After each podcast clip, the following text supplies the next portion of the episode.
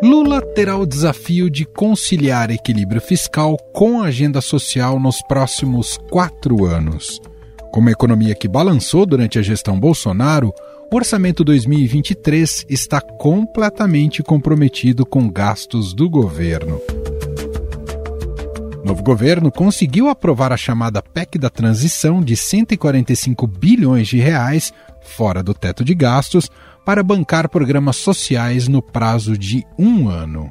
Está encerrada a votação em segundo turno, determina a Secretaria-Geral da Mesa que mostra no painel o resultado. Votaram sim 64 senadores, não 13 senadores, nenhuma abstenção.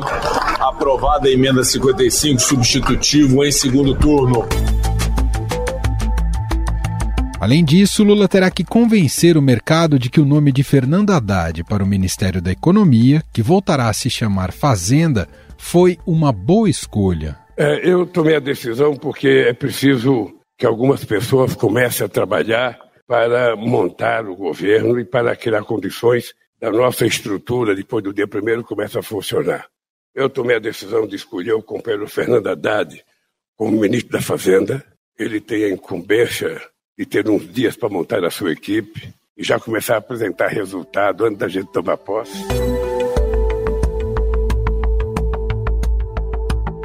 A questão é que qualquer notícia sobre o novo ministro e sobre flexibilizar o freio fiscal é mal recebida pelo mercado, que funciona como um termômetro da economia. Então, se alguém que teve responsabilidade fiscal foi o governo Lula.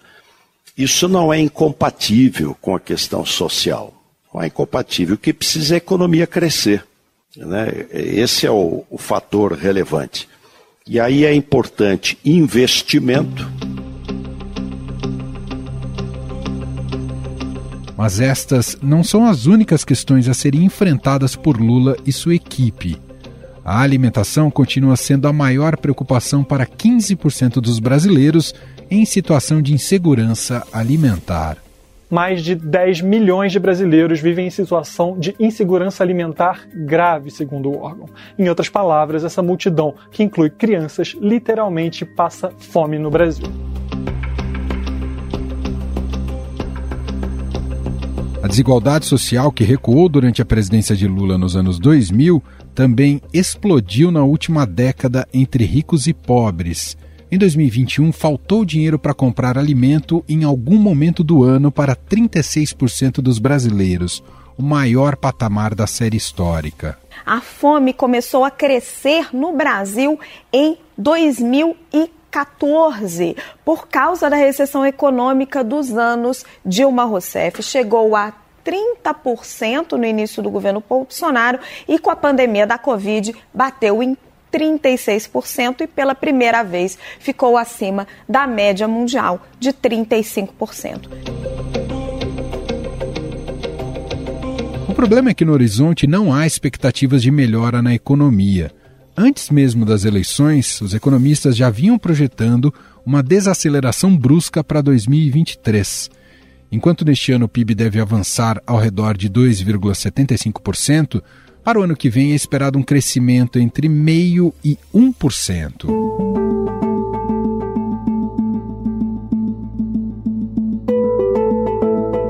Conter a inflação, que tanto mexe no consumo das famílias, também será um desafio à parte. Apesar de Lula ter assumido um governo com 12,5% de inflação em 2002, a situação fiscal era mais controlada e o cenário internacional mais favorável, com o superciclo das commodities dando seus primeiros sinais. Meus jovens, já que vocês não sabem o que é inflação, eu direi: eu já vi a vida se desvalorizar a 80% ao mês. Hoje, não há motivos para a inflação voltar, mas se acreditarmos nela, ela volta. E o perigo é que tem muito especulador que ganha com ela. No cenário internacional, a expectativa é de deterioração. Os Estados Unidos sofrerão com a alta de juros, a Europa com a falta de gás e a China com a sua desaceleração estrutural. O Fundo Monetário Internacional projeta que o PIB mundial cresceu 2,7% em 2022, mas alerta que mais de um terço da economia global vai se contrair em 2023. E mesmo países com crescimento positivo vão sentir como se estivessem em uma recessão, nas previsões da direção do Fundo Monetário Internacional.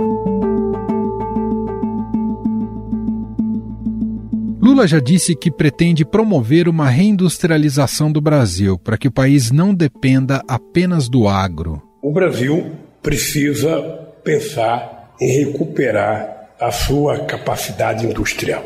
A, a indústria já representou no Brasil 30% do PIB, e hoje a indústria representa de 10 a 11% do PIB, ou seja, significa que a nossa indústria desapareceu. Especialistas destacam que para enfrentar todas essas barreiras é importante formar um governo composto por pessoas preparadas. Independentemente de qual ideologia ou direção política, eles apontam que a gestão precisa ter pessoas técnicas. Para a gente falar sobre os desafios do governo Lula na economia, setor nevrálgico de qualquer governo, a gente convidou aqui para uma conversa o economista da Tendências Consultoria, Silvio Campos Neto. Olá, Silvio, seja muito bem-vindo, tudo bem? Olá, Emanuel, tudo bem? Prazer falar com vocês. Bom, os desafios são sempre enormes né, na área econômica no país, no Brasil, uh, nesse segmento, Silvio. E talvez o principal deles, estou uh, aqui um pouco já uh, me aventurando, um pouco ousado em dizer qual é o principal, mas aí você me corrige se eu estiver errado, Silvio. O principal dele seja fazer voltar o Brasil, a, a economia do Brasil crescer. Porque a gente está patinando nesse sentido pelo menos nos últimos 10 anos. E eu queria começar a nossa conversa te perguntando sobre isso. Onde é que a gente está errando na receita desse bolo e o que falta para o Brasil reencontrar uma rota de, de crescimento sustentável? É, esse é sempre um ponto fundamental, né? E aí isso, claro que vai é, sempre gerando é, diferentes respostas a depender aí da visão, né, do modelo defendido por cada um, né? É claro que o Brasil teve um período aí bastante positivo alguns anos atrás, é, impulsionado por todo um ambiente favorável do ponto de vista global, Aqui nós conseguimos aproveitar disso momentaneamente, mas não conseguimos plantar né, um bom desempenho aí para os anos à frente. Inclusive, por escolhas aí bastante equivocadas, caímos naquela grande recessão de 2015, 2016, e desde então, com uma reorientação que houve na política econômica, o Brasil tem tentado, obviamente, se, se recompor, né, até houve aí uma, uma melhora do ponto de vista da gestão econômica. É, Claro que também com a pandemia isso teve aí um impacto importante em 2020 e agora também uma, uma tentativa de recuperação. Mas o fato é, né, claro que acho que todos vão concordar que talvez o ritmo não seja ainda mais adequado, o Brasil precisa avançar mais, e aí fica essa questão, né, por qual, qual seria o caminho, né? E a princípio são duas situações, né? Ou você segue um, um caminho de tentar melhorar o ambiente interno para que a gente consiga avançar com ganhos de produtividade, com maiores investimentos privados, com, através aí de um aprimoramento de um ambiente de negócios, redução de, de, de custo Brasil, é, redução de insegurança jurídica. Isso envolve reformas, é, avanços microeconômicos, e a bem da verdade, um pouco desse caminho que a gente seguiu nos últimos anos, né, e que eventualmente estávamos aí começando a colher parte desses benefícios, e um outro caminho seria aí uma tentativa né, de reeditar aquele modelo né, onde você tenta crescer impulsionado por forças estatais, mas aí com uma grande limitação que a gente tem do ponto de vista fiscal e também das consequências que, via de regra, acabam sendo adversas. Né? Então, acho que o ponto é, né, o Brasil tem que focar novamente, né, ou pelo menos continuar focando na, na melhora do seu ambiente para que o setor privado se sinta encorajado a investir, e aí é fazer as reformas necessárias, né? por exemplo, uma reforma tributária, por exemplo, reformas que melhorem a eficiência do Estado, que reduzam a insegurança jurídica, que permitam com que as taxas de juros voltem a cair. Acho que, a princípio, esse seria o, o, o caminho, né? E claro que também há questões mais estruturais, né, de, de médio e longo prazo, que a, a, gente tem deixado a desejar, isso historicamente, né, seja na questão educacional, né, da qualificação de mão de obra, o mesmo fato de que o Brasil é um país de baixa poupança, né? E como a gente sabe, né, a poupança é um fator importante aí na, a direcionar o, o, crescimento potencial de longo prazo, o que no fundo acaba aí proporcionando investimentos visando futuro. Bom, isso que o senhor menciona agora no final da resposta diz muito sobre a matriz econômica, né, a linha de política econômica que o PT implementou em vários de seus governos, especialmente com, com Dilma Rousseff. Essa linha, conhecida como desenvolvimentista, é, preocupa muito para o futuro do Brasil, Silvio? Eu diria que preocupa no sentido de que é uma visão que coloca é, o, o, o Estado como grande carro-chefe, como grande indutor do crescimento econômico. E aqui não, não é o caso de dizer aí que o Estado não tem um papel a cumprir, pelo contrário, tem um papel importante na, na, na regulação, na supervisão de, de, de, de, regras, de leis, de normas, e mesmo em investimentos e, e atuação econômica em segmentos onde o setor privado não tem um incentivo a fazer. Ou seja, há sim um papel importante para o Estado, mas talvez não de ser realmente o grande empresário da economia, o grande investidor, o grande agente indutor, né, como a gente viu né, em alguns episódios no passado, isso aconteceu lá nos anos 70, no primeiro grande é, é, período né, de impulsos estatais lá na segunda metade dos anos 70 e mais recentemente, especialmente nas gestões do segundo mandato do, do, do agora presidente Lula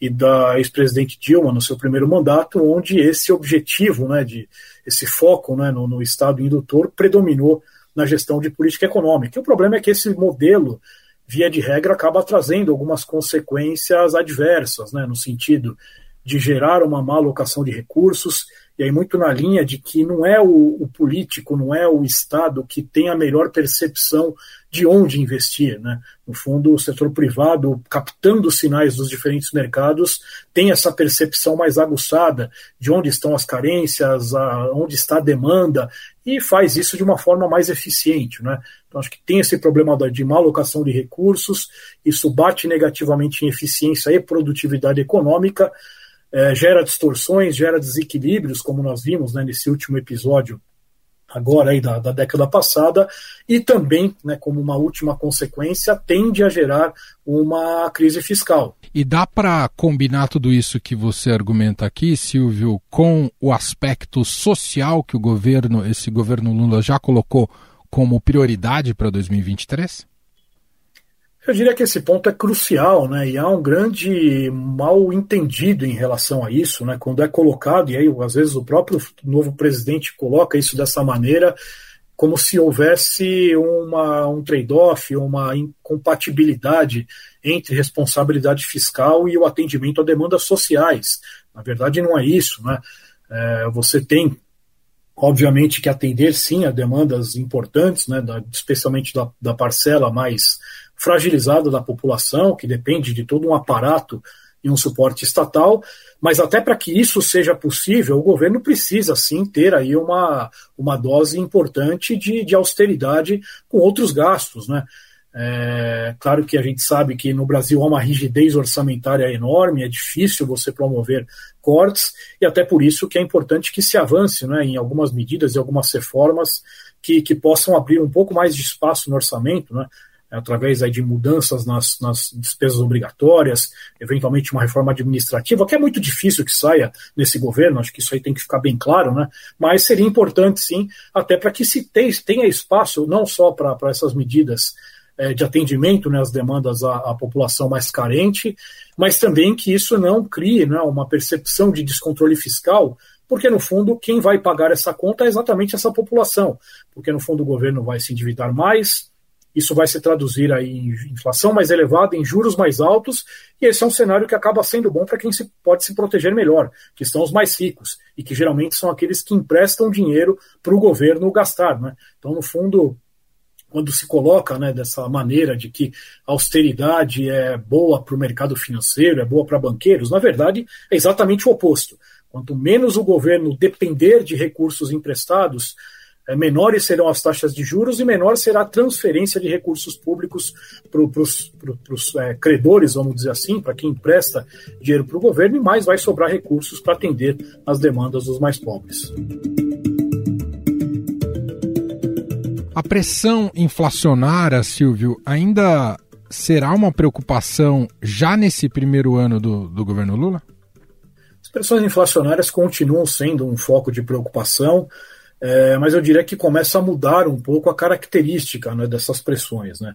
Então a gente vem nos últimos dois anos, desde da, do início da recuperação global dos impactos iniciais da pandemia, que gerou todo um descontrole de cadeias produtivas, uma pressão em preços aí de insumos, matérias-primas, e com a guerra na Ucrânia isso se intensificou, nós tivemos aí um ano de 2022 com pressões globais altíssimas.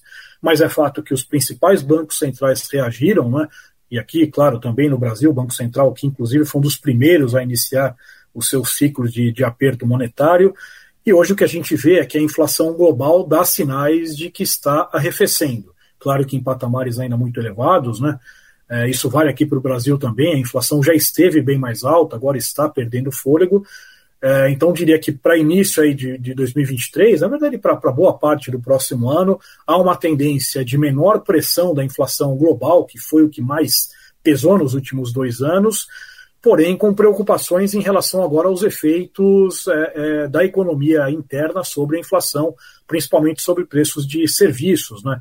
E não só isso, quer dizer, na verdade, uma preocupação de, de uma gestão fiscal é, mais expansionista é, afetaria a inflação por vários canais, né? não só por um impulso maior à demanda agregada, num cenário onde a economia, enfim, já vem num cenário de, de, um certo aquecimento, com desemprego em queda, em patamares aí mais baixos em vários anos, então colocando mais combustível né, nessa fogueira, a tendência que se renove pressões inflacionárias, mas também eventualmente com preocupações aí que afetem taxa de câmbio, que afetem expectativas de inflação, percepção sobre juro de equilíbrio. Então, diria que ao longo de 2023 a gente deve observar uma transição, né, uma mudança de preocupações inflacionárias diminuindo em relação ao, ao, choque externo e aumentando em relação às pressões internas. E até por essa razão que é fundamental né, que o novo governo entenda esses limites e, e é, vamos dizer assim, um, seu, tenha seu início já demonstrando, né, um, pelo menos certos limites para essas demandas expansionistas, para que isso, inclusive, não cause pressões adicionais de uma inflação que já vem com tendência de queda. Por falar em setor externo, Silvio, queria te ouvir, ouvir a sua avaliação sobre.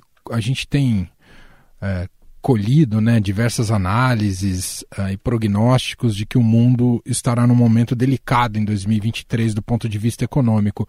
Mas queria te ouvir qual o tamanho desse monstro, né, o quanto isso pode impactar a economia brasileira e complicar esse, essa primeira etapa do, do novo governo Lula. É, sem dúvida nenhuma que o ano de 2023 será um ano bastante desafiador do ponto de vista da atividade econômica mundial. Como eu já mencionei, nós tivemos ao longo dos últimos meses os principais bancos centrais, principalmente em países avançados, mas também boa parte dos emergentes, aumentando substancialmente as taxas de juros, né, até para contrapor né, a maior inflação em várias décadas na maior parte do, do mundo. Isso vai cobrar um preço no sentido de uma economia mundial bem fraca no próximo ano. Né? Estados Unidos, potencialmente com risco recessivo, pelo menos no primeiro semestre, zona do euro com expectativa de uma variação de PIB próxima a zero. É, então, fatalmente, a gente tem aí um mundo de, de, de, baixa performance econômica no próximo ano. A China, talvez, sendo um pouco de uma, uma certa exceção pela, pela redução das restrições à Covid por lá, mas também sendo afetada por todo esse contexto global. Enfim, então, todo esse, esse cenário soma-se também às nossas próprias implicações aqui da, da, do aperto monetário feito pelo Banco Central. Então, também tem, teremos aqui um ano de 2023 marcado por um baixo crescimento. Né? Aqui, só para dar alguns números, nossa expectativa para esse ano de 2022 é de um crescimento pouco acima de 3%, que é um número bastante satisfatório para a realidade brasileira e para o nosso desempenho histórico dos últimos anos, mas para 2023 a expectativa é de um crescimento aí próximo a 1%, e aí efetivamente com esse impacto tanto do aperto monetário aqui, como de um mundo também sentindo aí todo esse aumento de taxa de juros. Bom, então a tendência também do ponto de vista monetário é que o Banco Central continue nessas medidas mais contracionistas, Silvio? Eu diria que o Banco Central tem uma tarefa um pouco indigesta no próximo ano, porque ele tem que lidar ao mesmo tempo com uma perspectiva de atividade econômica perdendo fôlego, né? Isso já vai ficar claro já no agora nesse quarto trimestre, né? A expectativa para o PIB agora do, do, último trimestre do ano já é de um crescimento bem modesto, né? E aí para o próximo ano essa perspectiva continua. Então o Banco Central de um lado tem que lidar aí com esse cenário de forte desaceleração, mas de outro também ainda avaliar né, os riscos inflacionários, principalmente os riscos advindos agora desse novo cenário fiscal e com isso tomar as suas decisões, né? O que não é, não será nada fácil. Princípio, eu diria que o mais provável é que o Banco Central ainda reduza a taxa de juros no próximo ano, mas esse processo tende a começar um pouco mais tarde do que se imaginava até pouco tempo atrás, né? Havia aí uma perspectiva de um Banco Central reduzindo taxa de juros no segundo trimestre do próximo ano. Possivelmente ele deve aguardar, talvez até o terceiro, quem sabe até o quarto trimestre, para iniciar esse processo a partir de, de, de, uma situação, quando eles já tiveram uma confiança, vamos dizer assim, maior de que realmente a inflação está caindo numa direção mais é, compatível com as metas e também né, pegando os sinais dos primeiros meses do novo governo de que irá manter um grau mínimo né, de responsabilidade macroeconômica e fiscal, aí sim dando alguma confiança para que o Banco Central reduza juros. Por hora, em nosso cenário, contempla uma taxa Selic saindo de 13,75%, que é o nível atual, até 12% no final do ano que vem. Bom, isso impacta diretamente o setor produtivo, e aí eu queria te perguntar, Silvio, em, qual desses segmentos dentro do arcabouço produtivo como um todo da economia brasileira, em qual setor estamos mais atrasados? É na indústria o nosso calcanhar de Aquiles ainda, Silvio? A indústria tem sido o grande ponto de dificuldade, não é de agora, né? Na verdade, já é uma questão que vem aí, talvez, de até de décadas, né? E a indústria reflete exatamente essa dificuldade, esses problemas de competitividade que o Brasil tem, e aí muito em cima das questões já citadas no início, né? Um custo Brasil elevado, uma insegurança é, jurídica em relação a vários aspectos, tributário, trabalhista, então, no fundo, a, a, indústria acaba sentindo tudo isso, porque, até porque existem países, né, no, no, especialmente na Ásia, que são bem mais competitivos, né, que tem uma estrutura de custos muito mais enxuta, e aqui a gente, obviamente, ficou aí para trás ao longo aí de, de, de, vários anos, eu diria. Né? Então, é, é, é, claro que uma retomada do setor industrial depende muito de, de avanços que possam minimamente lidar com essas dificuldades, gente sabe que não é algo fácil, né? E que até no governo atual algumas iniciativas foram tentadas nessa direção, mas que é um processo que, que não é algo que se resolva em pouco tempo. É preciso ter toda uma agenda né, de, de, de melhora de ambiente de negócios. A indústria certamente vai continuar ainda sentindo essas dificuldades e também as questões conjunturais, né? ligadas a uma desaceleração da economia aqui e também uma desaceleração global, sendo que a indústria tem esse, essa, esse viés ainda exportador, né, alguns setores em especial. Então é um ano particularmente difícil para a indústria de transformação. Quando a gente olha alguns outros setores, a gente vê a construção civil que vem de um período de uma boa recuperação, né, que se apoiou muito nessa, nesse período de juros baixos, né, que agora já não, não temos mais, né, mas por vários anos as taxas de juros caindo aqui no Brasil, isso ajudou muito esse setor, que também conseguiu voltar a caminhar com as próprias pernas, né, sem todo aquele aparato de, de suporte estatal que ocorreu aí até 2014. É, mas é um setor que também, né, tendo em vista que as taxas de juros já subiram bastante nos últimos meses, fatalmente terá também um ano mais é, desafiador em 2023. Silvio, passa ano, entra ano, e, e o senhor está bem acostumado a isso, a gente sempre reforça a necessidade de uma reforma tributária no Brasil. Virou praticamente um ato de fé falar em reforma tributária. Ah, ainda que o governo coloque como uma das possíveis metas, ainda não dá para ter plena certeza que isso vai passar no Congresso. Mas olhando novamente para esse cenário, uma aprovação da reforma tributária já geraria benefícios a curto prazo? Ah, sem dúvida nenhuma. Não é claro que depende muito da qualidade da reforma, né? E quando nós falamos de reforma tributária, vamos tomar aí como base né, a PEC 45, que está no Congresso e que até já poderia ter sido votada pelo governo atual, infelizmente não foi, né? É enfim, relatos aí de que, que o ministro Guedes não gostava de alguns pontos da reforma e até por isso também. O governo, na verdade, não, atual não abraçou essa reforma, o que, o que é algo a se lamentar, e fica a expectativa para que esse novo governo eventualmente consiga né, levar essa agenda adiante, é, que é uma proposta boa né, em várias frentes, mas que, como a gente sabe, não é uma tarefa simples. Né? Longe disso, sabemos que há muitas restrições né, setoriais, inclusive, né, setores que eventualmente terão que com a introdução de um IVA, né, do imposto sobre valor adicionado, pagar talvez um pouco mais. É, há restrições também nessa questão da relação federativa, né, estados que eventualmente se acham perdedores nesse processo acabam fazendo uma certa oposição. Então é uma reforma difícil, mas que talvez né, o, o lado positivo é que há, como você disse, um clamor para que isso aconteça. Acho que há uma, uma percepção, um sentimento, né, é, claro no Brasil hoje de que é fundamental que se mude, né, que se melhore esse ambiente tributário que é extremamente negativo, adverso, custoso, inseguro, né, gera litígios, gera custos elevados de observância. Então, acho que até por conta de toda essa necessidade, eu diria, de aprovação dessa reforma, é que há espaço para ela avançar. Não vou dizer que é o cenário mais provável, mas o espaço existe. Muito bem, esse é Silvio Campos Neto, economista da Tendências Consultoria, gentilmente aqui atendendo a nossa produção, a nossa reportagem, para falarmos um pouco mais sobre os desafios na área econômica para o próximo governo, o governo do presidente Lula. Silvio, mais uma vez, muito obrigado, ótimo fim de ano para você e a gente se fala em 2023. Ok, Emanuel, eu que agradeço sempre né, a oportunidade, a conversa com vocês, e é isso mesmo, né, um ótimo final de ano a todos e melhor ano de 2023 para todos e para a nossa economia. Um abraço, até a próxima. Estadão Notícias. E este foi o Estadão Notícias de hoje. A apresentação foi minha, Emanuel Bonfim. Na produção, edição e roteiro, Gustavo Lopes, Jefferson Perleberg e Gabriela Forte. A montagem é de Moacir Biasi. Para escrever para a gente, podcast@estadão.com. Um abraço para você e até mais.